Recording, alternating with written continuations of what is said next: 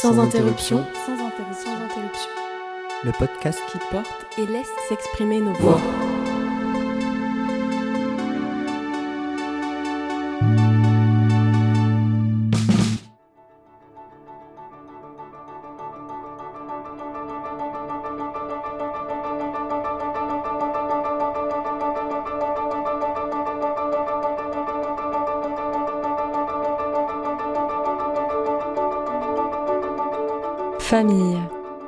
Ensemble des personnes unies par un lien de parenté ou d'alliance.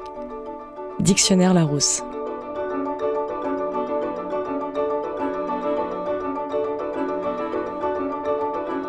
L'arbre est une des figures métaphoriques pour représenter la famille, ses ramifications, ses racines. On lui coupe parfois des branches et certains ne savent pas où il prend pied.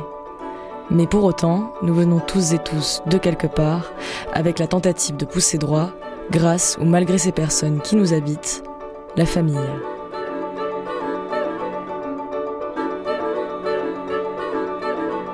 Elle est notre première maison et les êtres qui la peuplent par leur présence ou leur absence définissent une part de nos fragmentations identitaires. Anna, Zoé, Aella, Cassandre, Lila et Karen sont toutes étudiantes aux Beaux-Arts de Marseille.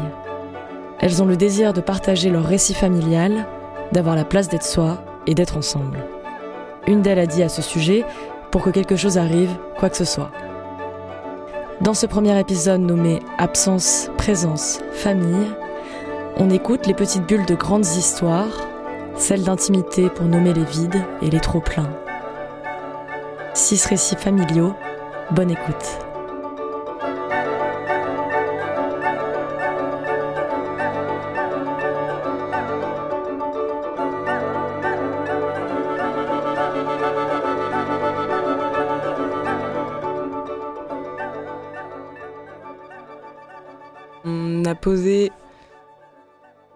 Diagnostic à ma sœur où j'ai genre, euh, je crois que j'ai 10 ans ou un truc comme ça. Ma sœur se sent totalement mise à l'écart de la famille.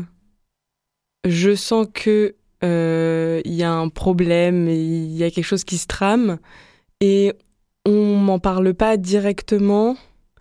En même temps, on essaye de pas m'exclure non plus. Et en même temps, on n'en parle pas euh, franchement. Et je parle plus à ma sœur parce que je ne la vois plus. Quand je la revois, j'arrive pas à communiquer avec elle. C'est comme si, euh, de par euh, tout ce qui se dit autour d'elle, donc ce que disent mes parents euh, sur ce qu'elle fait ou sur ce, que, sur ce qui se passe pour elle, j'arrive plus à avoir une conversation intime avec ma sœur sans avoir en fait le point de vue de mes parents dans ma tête. C'est comme si la, la relation que j'avais avec ma sœur, elle s'était totalement, elle avait totalement disparu, elle a totalement changé et du coup je reconnais plus ma sœur, alors qu'à la base c'est euh, la même personne quoi. Et, euh, et je me rappelle même que mon père un jour m'a dit euh, en fait, pour moi, c'est terrible parce que je dois faire le deuil de quelqu'un qui n'est pas mort.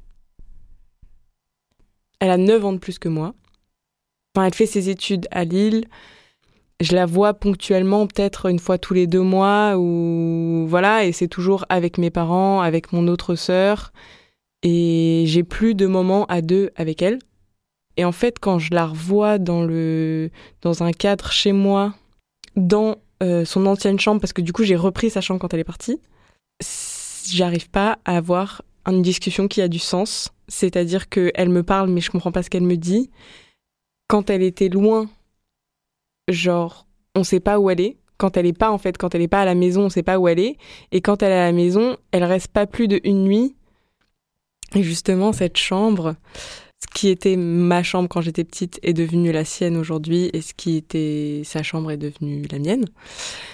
Dans mon ancienne chambre, sa chambre, c'est euh, plein d'objets, de vieux objets, d'objets trouvés. Et moi, j'adore cet endroit parce que euh, du coup, je vais chiner là-bas en fait. Je vais trouver euh, les euh, les meilleures vestes. Quand je suis partie à Marseille, du coup, j'ai pris une cafetière, j'ai pris plein de trucs, de, de la vaisselle et tout, parce qu'il y a plein de choses. Mais bon, voilà. Et ce qui est, du coup, ma chambre aujourd'hui, c'est là où elle vient quand elle est à la maison parce que du coup ma chambre d'avant c'est un stockage, c'est compliqué de vivre dans un stockage. Et elle vient mettre des draps sur les miroirs ces, carnets un peu partout, euh, déposer des, vinyles et tout ça. Du coup, euh, moi, quand j'arrive, euh, je suis pas forcément hyper euh, heureuse qu'elle ait foutu le bordel dans ma chambre, mais et sur le moment, ça m'énerve un peu et j'ai du mal à lui dire parce que j'ai du mal à communiquer avec elle parce que c'est ça quand je communique avec elle, cherche un peu toujours mes mots parce que je veux pas la brusquer. En même temps, euh, je sais pas quoi lui dire. En même temps, j'aurais envie de lui dire plein de choses, mais j'ai peur de la façon dont elle va les prendre. Et, euh, et c'est en fait souvent elle qui mène la discussion avec moi. J'ai l'impression qu'elle essaye de me, de me préserver de. Si tu veux, j'ai jamais parlé de ma maladie avec ma sœur, quoi. Enfin, de sa maladie. avec ma sœur, on n'en a jamais parlé, quoi.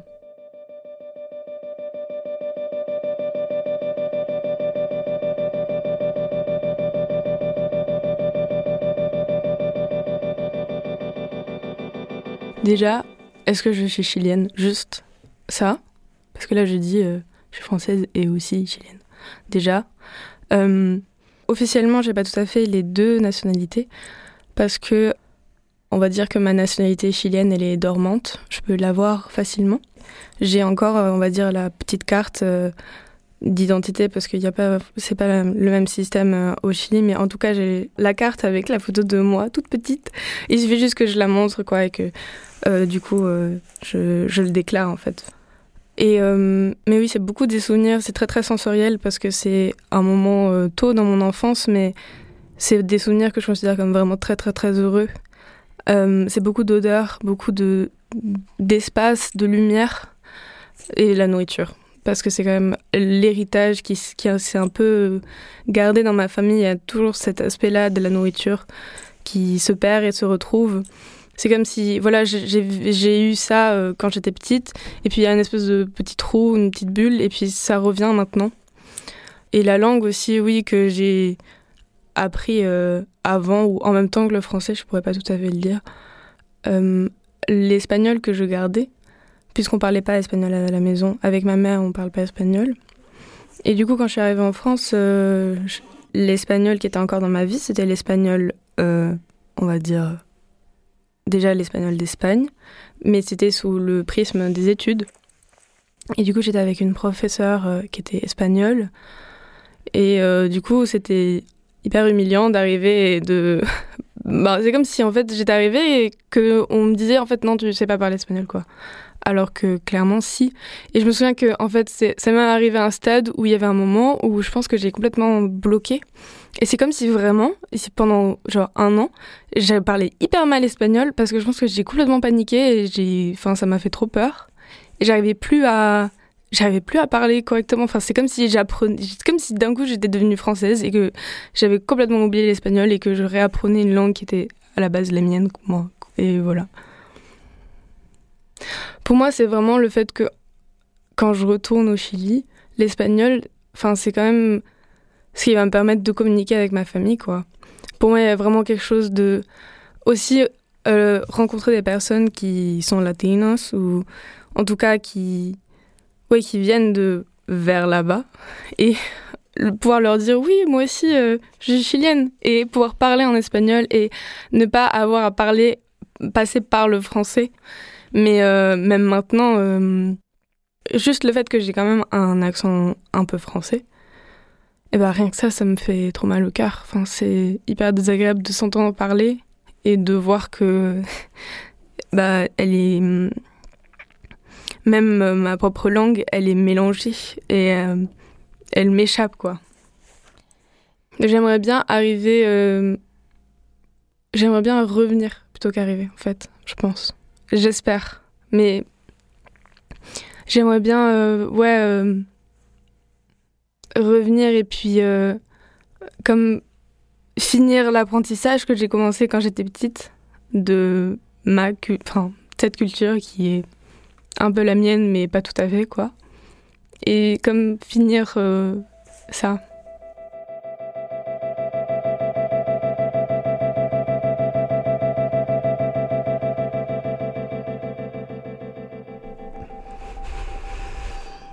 L'absence de mots. Ouais, en fait, je sais pas quand est-ce que il y a de l'absence. Parce qu'il n'y a pas vraiment de ratio. Enfin, parce que j'ai pas d'échelle de normalité de ce qui est une présence normale et une absence. Pour le cadre familial, c'est une famille de quatre, isolée dans une belle maison, avec euh, des activités, des jouets à manger, euh, des vêtements, mais euh, beaucoup de violence physique, verbale et ouais, enfin quotidiennement quoi. C'est des parents, comme on les appelle dans le jargon, euh, qui sont euh, négligents. Et mm, c'est euh, une mère qui est tout le temps sur le dos de son mari et sur ce de ses filles. C'est une présence dont on a très peur quand, quand elle entre à la maison. on se cache, on va dans notre chambre, on boucle tout à double tour. Enfin, c'est un peu un volcan qu'on peut réveiller et, et dans tous les cas, enfin, il n'y a pas de. Enfin, on va forcément se brûler, quoi. Enfin, la présence, c'est aussi la présence que euh, on prend en tant qu'enfant de tolérance et de compréhension. Enfin, même si on subit. Mais. Euh, enfin, je savais que ça, c'était traumatique. Mais euh, je savais pas que forcément j'étais porteuse, moi, de ça. Enfin, de toute la violence. Et c'est surtout quand je pars de chez moi et que je commence à vivre seule que, euh, que je comprends qu'il y a des trucs euh, qui n'allaient pas. Et euh, bah, je sais que quand j'en parle, j'ai toujours peur de l'utiliser comme une justification ou une légitimation à la violence que je peux produire maintenant. Peut-être même définir le mot violence, c'est compliqué pour moi. Enfin, en tout cas, dans un quotidien maintenant, c'est-à-dire que j'ai la forme euh, très grosse et très. Euh, enfin, assez précise et assez. Euh, enfin, qu'on peut imaginer d'un foyer violent. mais, mais maintenant, enfin, plein de formes de micro-violence où je me rends pas compte que ça en est. Enfin, j'y travaille du coup, à, les reconnaître et. Bah, par exemple, ce qui est de la violence contre moi-même, déjà. Et enfin, j'ai souvent peur d'oublier ce qui s'est passé et j'ai souvent aussi l'impression que ça n'a peut-être pas existé. Enfin, c'est un mélange des deux, mais euh, c'est l'envie d'oublier et en même temps de ne pas oublier parce que c'est nécessaire de pas, surtout pas oublier euh, parce que enfin, ça se reproduit euh, hyper facilement. L'espèce de chemin de la vie et qu'en fait, il, est, il fait 2 cm de large et que à tout moment, euh, quand on vient de ces euh, débuts de vie-là, eh ben, il est très facile de, de tomber euh, à côté du chemin dans la violence et, et que c'est vraiment genre un focus à garder tout le temps, tout le temps, tout le temps et un peu un travail d'une vie.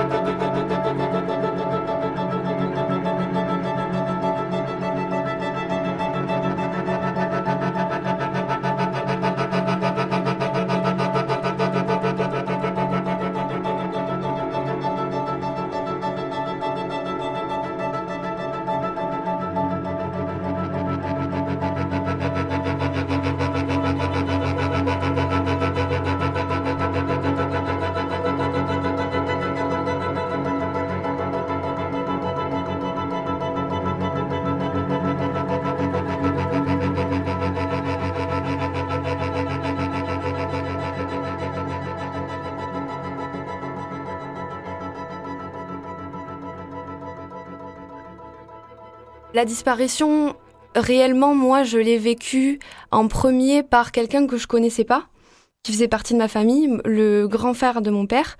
Et euh, donc, je l'appelais euh, Tonton Cococ. Mais euh, je le voyais pas très souvent, donc ça m'a pas trop. Ça, ça m'a marqué, je me suis rendu compte. Après, ça a été mon papy, et là, ça a été plus douloureux, mais j'avais toujours ce besoin-là de, de parler. J'avais écrit un, un texte en, en son honneur et j'avais besoin de toujours garder une trace de lui dans le quotidien, même s'il n'est pas là physiquement, de toujours en parler. Même si euh, bah, ma grand-mère, par exemple, elle n'est pas du tout pareil. Elle, euh, elle, elle, voulait pas trop en parler. C'était quelque chose de euh, délicat. Et euh, c'est dur de faire des recherches parce que euh, il reste pas grand chose aussi euh, de l'histoire de ma famille, puisque du côté euh, de mon père, il y a euh, cette origine marocaine et juive qui fait que ben pendant la, de, la deuxième guerre mondiale, ils étaient en France et du coup il, y a presque toute ma famille qui ont été déportés, sauf euh, donc mon grand-père Albert. Il y a eu euh, une déchirure. Il est rentré de la guerre. Il est rentré, il n'y avait plus personne. Il est devenu écrivain. Il est devenu alcoolique. Il s'est détaché un peu de sa famille. Il a oublié son rôle un peu de père, en fait. Ma grand-mère, elle devait tout assumer, reconstruire la famille. Et en fait, j'ai l'impression que ça se reproduit encore avec mon père, du coup, euh, qui est décédé un peu au même âge. Et donc, ma sœur, elle a vécu un peu la même expérience que mon père, c'est-à-dire qu'elle a perdu son père à 12-13 ans. Et comme ma grand-mère, ma mère a tout assumé avec une grande force. Et euh, ce qui fait peur aussi par rapport à ce lien, c'est que j'ai vu, euh, quand je faisais des recherches, du coup, euh, mes petites recherches, euh, j'ai trouvé que les avis de décès des, femmes et des hommes qui avaient le, le, même nom de famille que moi, tous les hommes étaient euh, morts à 50 ans, donc jusqu'à la génération de mon père. Hein. Et les femmes, elles étaient mortes toutes à 80 ans. En fait, ça fait un peu peur quand on se rend compte de cette répétition-là. Et euh, je sais pas si je pourrais l'expliquer un jour, mais en tout cas, mieux la comprendre, je pense que ça, ça me permet de plus comprendre d'où je viens, qu'est-ce qu'il y a dans mes racines, euh, qu'est-ce que je, est-ce que je vais reproduire ce cercle vicieux ou pas.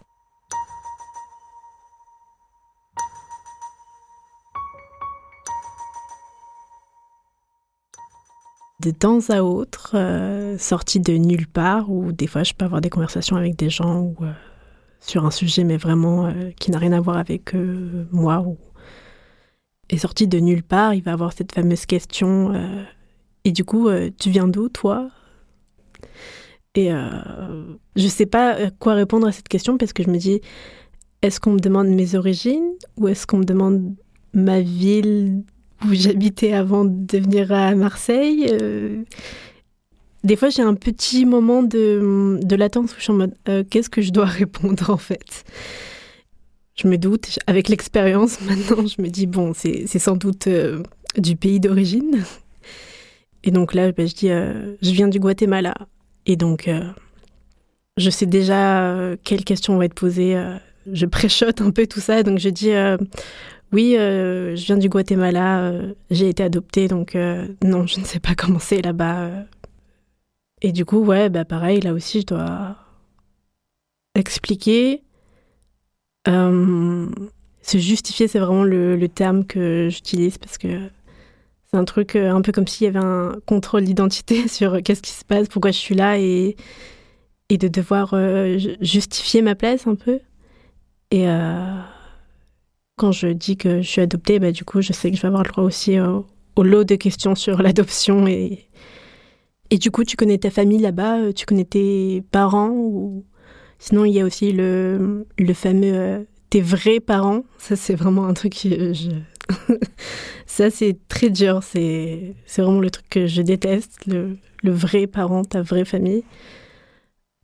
Parce que pour moi, en fait, j'ai que enfin j'ai que j'ai qu'une mère et qu'un père c'est mes parents adoptifs d'ailleurs j'aime pas dire adoptif parce que ça rajoute un adjectif enfin ça ça met une distance j'ai l'impression alors que enfin pour moi c'est mon papa c'est ma maman enfin c'est tout il y a pas de et ouais le truc de vrai c'est comme si Enfin, pour moi, c'est l'équivalent de mes parents. Du coup, ce seraient mes faux parents. Ben non, enfin, c'est mes parents. Ils, ils, étaient là pour mon éducation. Ils, enfin, ils ont fait les, choses correctement. Enfin, moi, j'ai l'impression qu'ils ont fait les choses bien.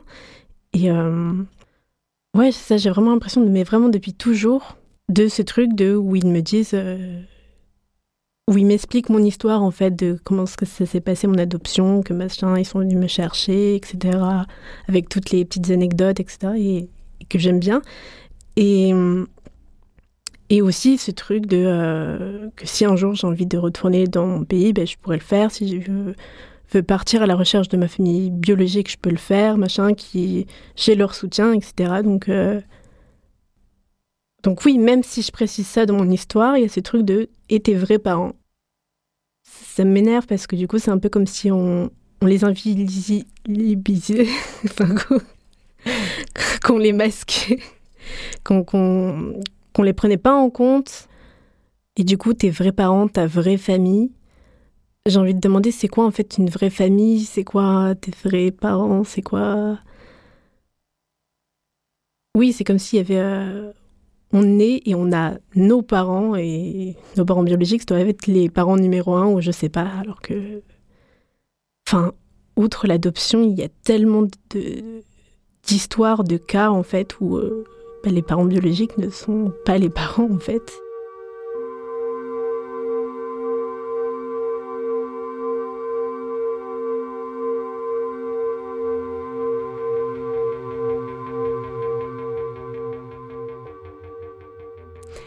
un jour, euh, j'étais sur une plage, on était en Grèce, et je, je, voyais la figure d'Athéna qui me suivait énormément, et je lisais un bouquin sur justement comment est-ce que Athènes a été créée, donc euh, par euh, la déesse Athéna qui a enfanté miraculeusement sur la montagne où le Parthénon se trouve aujourd'hui. Et je sais pas, je me suis coupée dans la mer.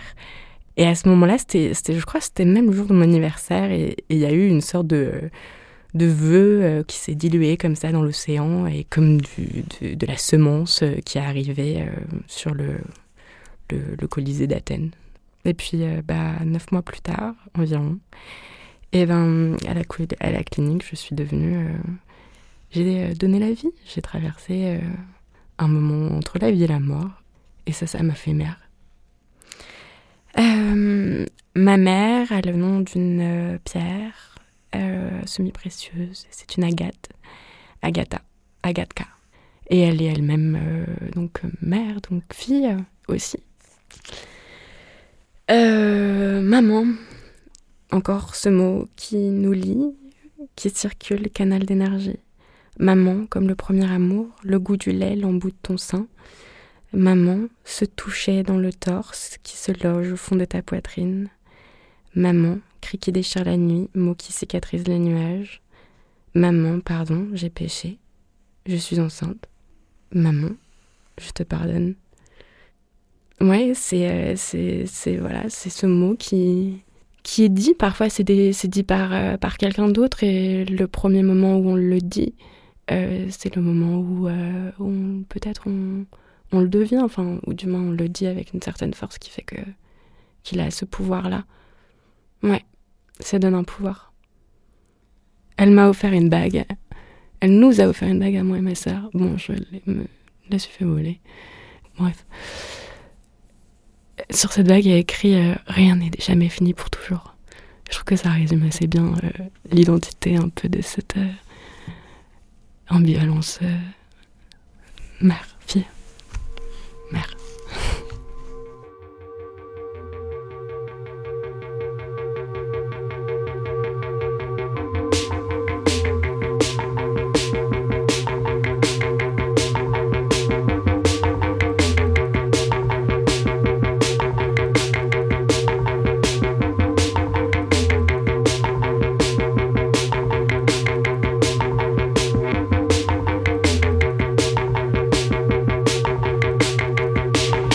Second épisode, Aela, Lila, Karen, Anna, Zoé et Cassandre écouteront ensemble les récits de chacune. Une conversation collective à partir de récits intimes qui interrogent, Qu'est-ce qui fait famille À suivre sur Radio Grenouille.